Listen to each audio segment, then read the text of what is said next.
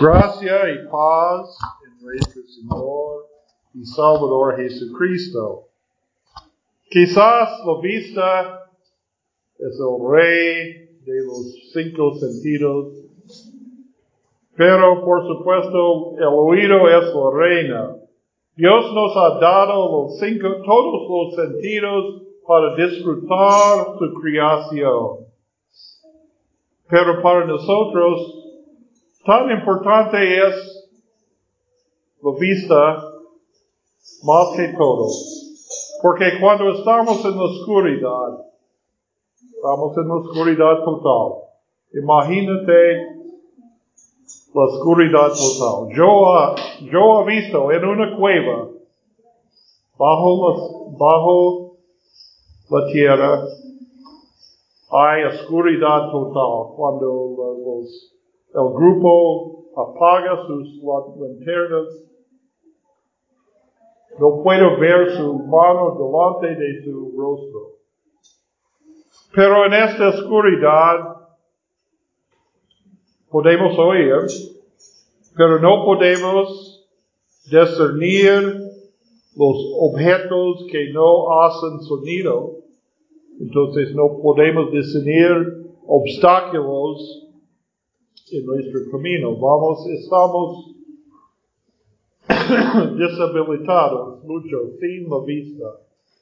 Pero también si tenemos el oído, podemos oír algo, una voz uh, confiable que puede guiar, guiar, guiarnos uh, en el camino correcto, en la oscuridad. También un rayo de luz, pero sin rayo de luz, un voz confiable que llama a nosotros, guía a nosotros uh, sobrepasa los obstáculos en nuestro camino.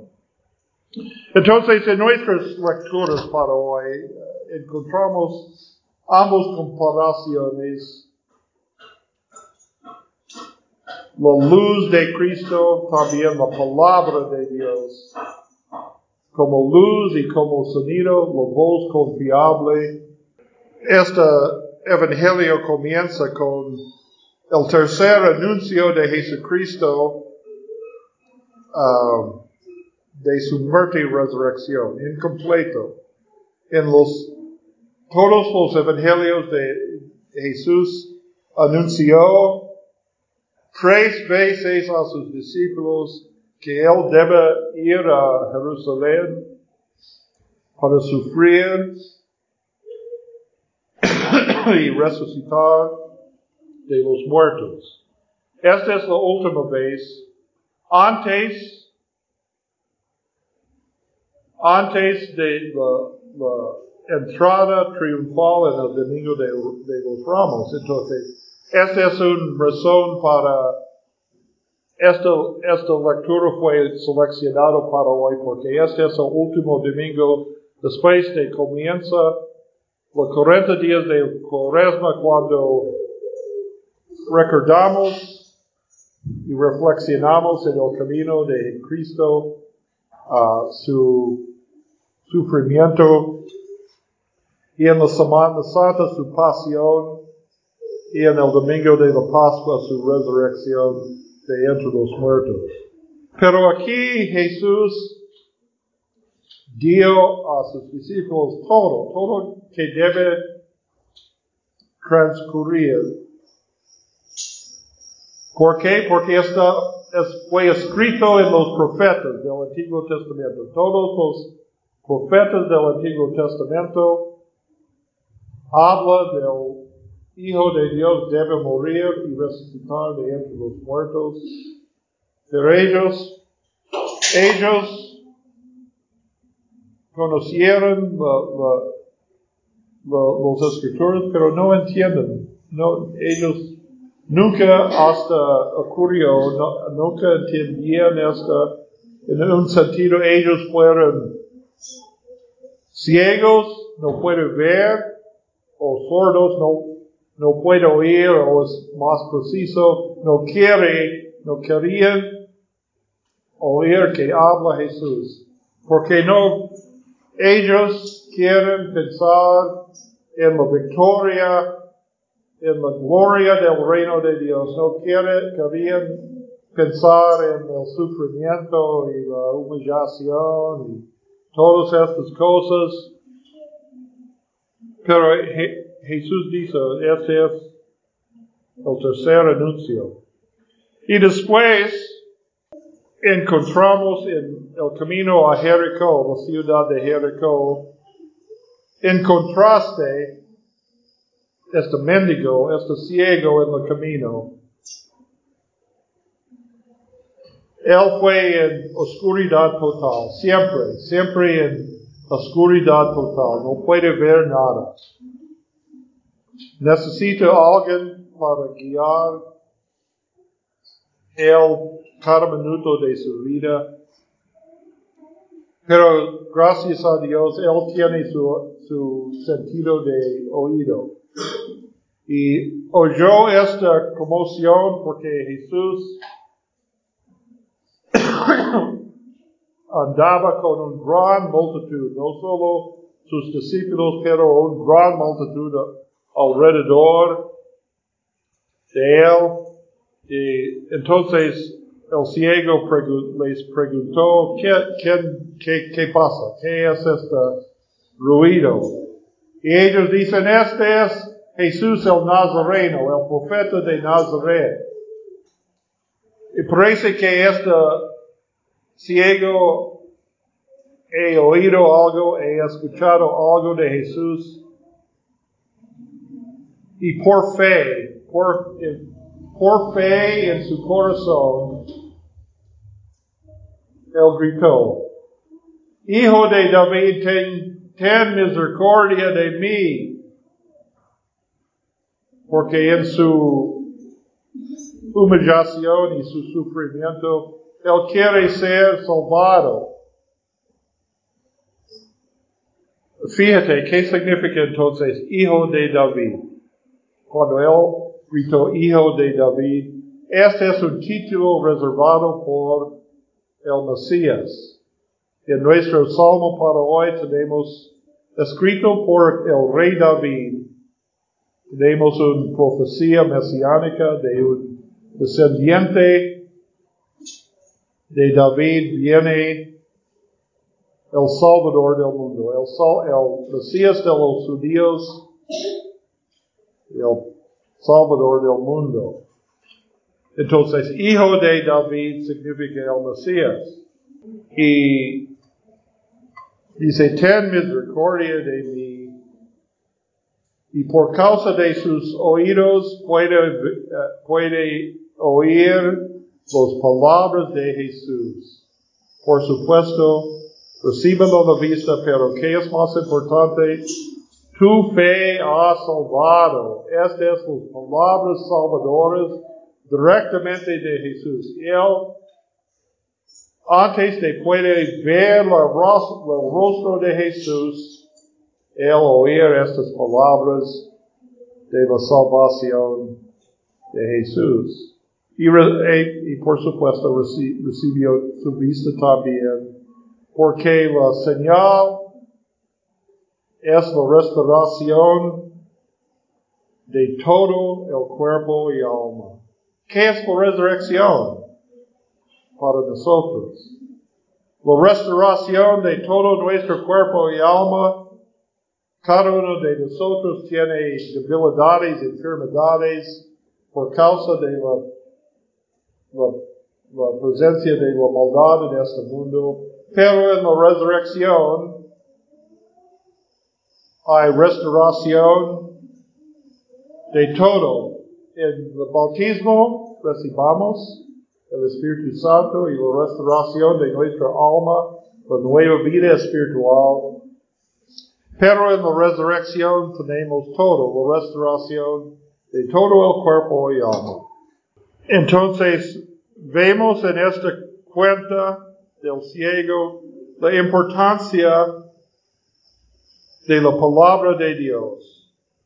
de la palabra de Dios y la fe verdadera en el corazón que viene por oír cómo viene la fe para nosotros, cómo viene el Espíritu Santo, oír la palabra de Dios en la predicación, también los sacramentos, oímos la palabra de Dios. Esta es la voz confiable en la oscuridad. Porque Dios, el Espíritu Santo, obra por medios que podemos entender. La hablamos en la Biblia cómo puede, como Dios ve, ve, vea y Dios escucha. Dios no tiene ojos ni oídos ni orejas, pero podemos entender por los sentidos Dios, en poquito Dios, por medio de esta palabra. Entonces, pero para nosotros, a veces la vista como los otros sentidos son una trampa. ¿Por qué? Porque, ¿qué vemos? ¿Qué vemos? La apariencia exterior y esto puede engañarnos, porque que es delante del corazón de un hombre no, no siempre es que podemos ver en el exterior. Una persona puede ver muy amable, muy, uh, muy guapo, muy... Para ver es un placer, para ver es una, una mujer o un hombre, pero no vemos qué está en el corazón. Pero dice el punto el punto de nuestra lectura del Antiguo Testamento es dos puntos. Esta enfatiza que hijo de David, el significado de hijo de David, porque el profeta Samuel ungió David como rey de Israel y luego Dios prometió a, a David, de su linaje viene el Salvador del mundo.